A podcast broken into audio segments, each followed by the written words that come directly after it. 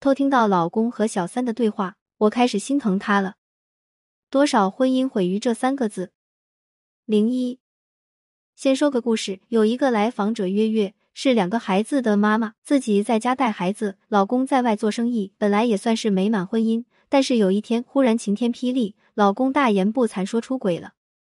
理由很简单，说婚姻持续了十多年，如同左手摸右手，乏味无趣，连鸡肋也谈不上，激情也就无影无踪，所以受不了婚外情很刺激的诱惑，就出轨了。一句连鸡肋也谈不上。让月月非常崩溃。她看到镜子里的自己，蓬头垢面，一脸憔悴，如同一本发黄的旧历书，怎么翻也翻不出新鲜的墨汁香。月月很受伤，但是没有能力离婚，说还是想挽留。她准备了很多的话想和老公说，比如以前我们怎么恩爱，比如你为什么背叛我，比如你应该怎么痛改前非才是正道。一心想要去改变老公，来重新换回幸福生活。结果当然是失败的，因为改变一个人真的是最为难自己的事。那怎么办呢？月月痛定思痛，看到自己像白开水一样平淡无奇、乏味无趣的生活，下决心从改变自己开始。改变自己，或许是自己可以掌控的事。既然生活乏味，婚姻乏味，自己也变得如此乏味，那就让乏味变得五彩缤纷起来。点击购买《夫妻的世界》零二，改变什么呢？改变自己的气场，改变自己的由内而外，改变自己的认知，或许可以给沉闷的婚姻来一次革命之路，焕发出新的生机。月月开始去健身，搭配合理的饮食，身材一改平时伪大妈的样子，婀娜多姿，穿上碎花连衣长裙，尤其摇曳多姿。她开始重新工作，工作中的困难，她咬牙坚持，在伙伴中受到很多好评。当她重新建立了她的事业和朋友圈的时候。他曾经的自信让他整个人都神采奕奕。他开始突破自己，去学习以前一直想学习但是又不敢去做的事情，学习架子鼓。他说，当鼓声一起，他整个人都开始彻底活过来了。一首《海阔天空》让他敲得激情四溢，心潮澎湃。他变了，吸引力大增。这个吸引力不仅仅牵引了她老公的心神，更是吸引了她气场中其他火辣的目光。她老公第一次有了危机感。我打趣他：“月月，你老公现在可是被你撩拨的很有危机感了。”月月笑了一笑，说：“与其说我是在撩他，还不如说我在撩拨我自己。”点击购买《他觉醒》，随书附赠《觉醒笔记》零三。好一个撩拨我自己，把自己撩起来，把自己的活力撩起来，把自己的自信撩起来，把自己的真实自我撩出来，或许。生命的新鲜感才会喷薄而出，才有了拥抱生活的底气，才可以迸发出真正由内而外的吸引力。婚姻才是一种有回味的对手戏。那怎么聊自己呢？一句话，就是活出自己生命的新鲜感。啥叫新鲜感？不是你整天想着换一个发型、整一个容、买一件新衣服，而是女性由内而外的一种高级感。我很喜欢台湾作家一书的一句话。真正有气质的女人，从不炫耀她所拥有的一切。她不告诉别人她读过什么书，去过什么地方，有多少件衣服，买过什么珠宝，因为她没有自卑感。所以，高级感是一种品味和修养，是一种在我的世界里我是最重要的，我知道我够好的的自信和淡然，更是一种骨子里的不卑不亢、低调不炫耀的自在。点击购买《他觉醒》，随书附赠《觉醒笔记》。零四，那怎么样才能活出这样的高级感呢？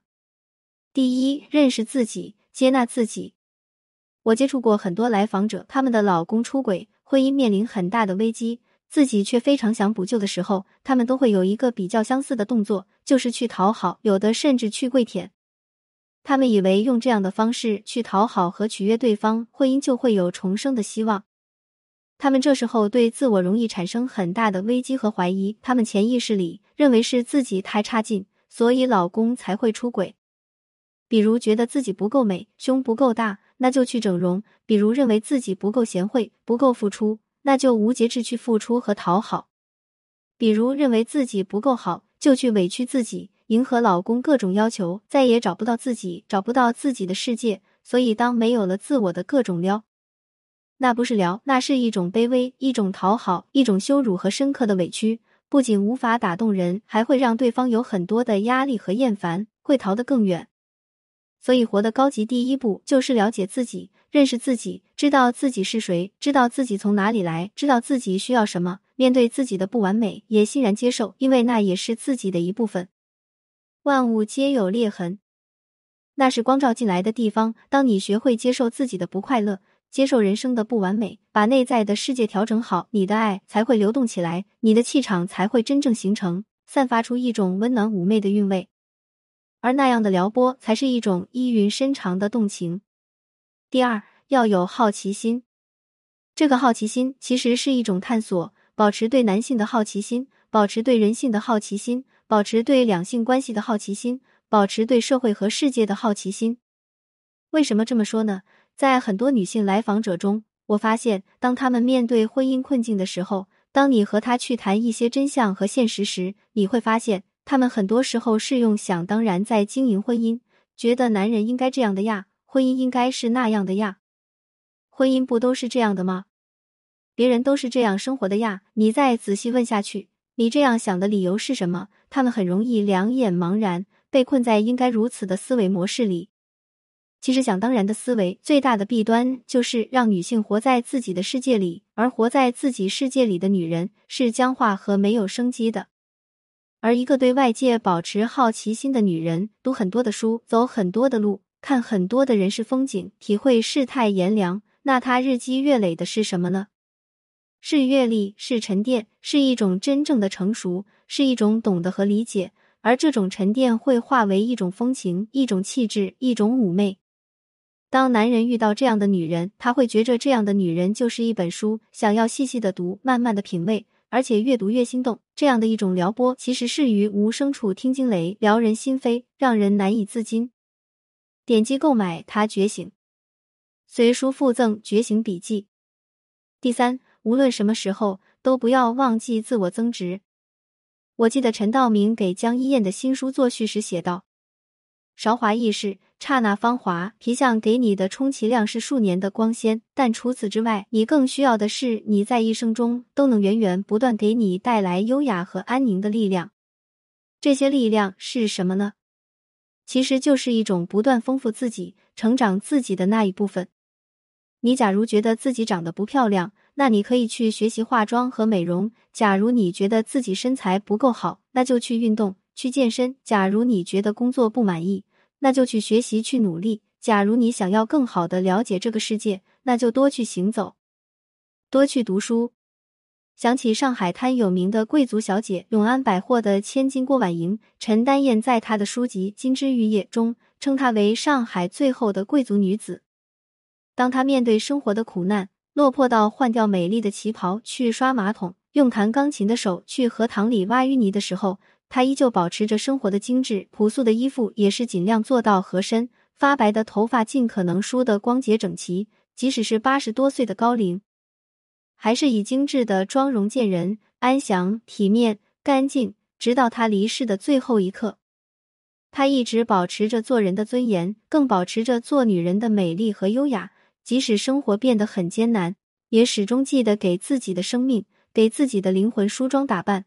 不断丰富自己女性美的价值，懂得自我增值的女人活得更加有底气。有一句话我一直记在心里：没有一个肩膀能代替一双翅膀。当你有了属于自己的翅膀，你便可以栖息，也可以飞翔，你可以掌控自己的生活，你会变得有力量，你心里便会感到充实和稳定。当你开始拥有自己的生活的时候，那便是一种“我若盛开，蝴蝶自来”的美妙意境了。点击购买《他觉醒》，随书附赠《觉醒笔记》。零五，所以每一个女性要把自己活成一书，这本书一定要是彩色的，每翻开一页都是不一样的。我们可以温婉，可以小作，可以大气，可以时而狡黠，但如果你的人生只有一个面的话，再名贵的话看多了也就波澜不惊了。飘里的主人公斯嘉丽说：“明天又是新的一天。”是的，明天又是新的一天，把我们女性的特色活出来，让自己拥有求新的意识，活得有色彩、有动感、有变化。当我们这样去做自己的时候，你还担心自己的生活会乏味吗？还会觉得连鸡肋也不如吗？我们会越来越坚信，我们的每一天都是新鲜的。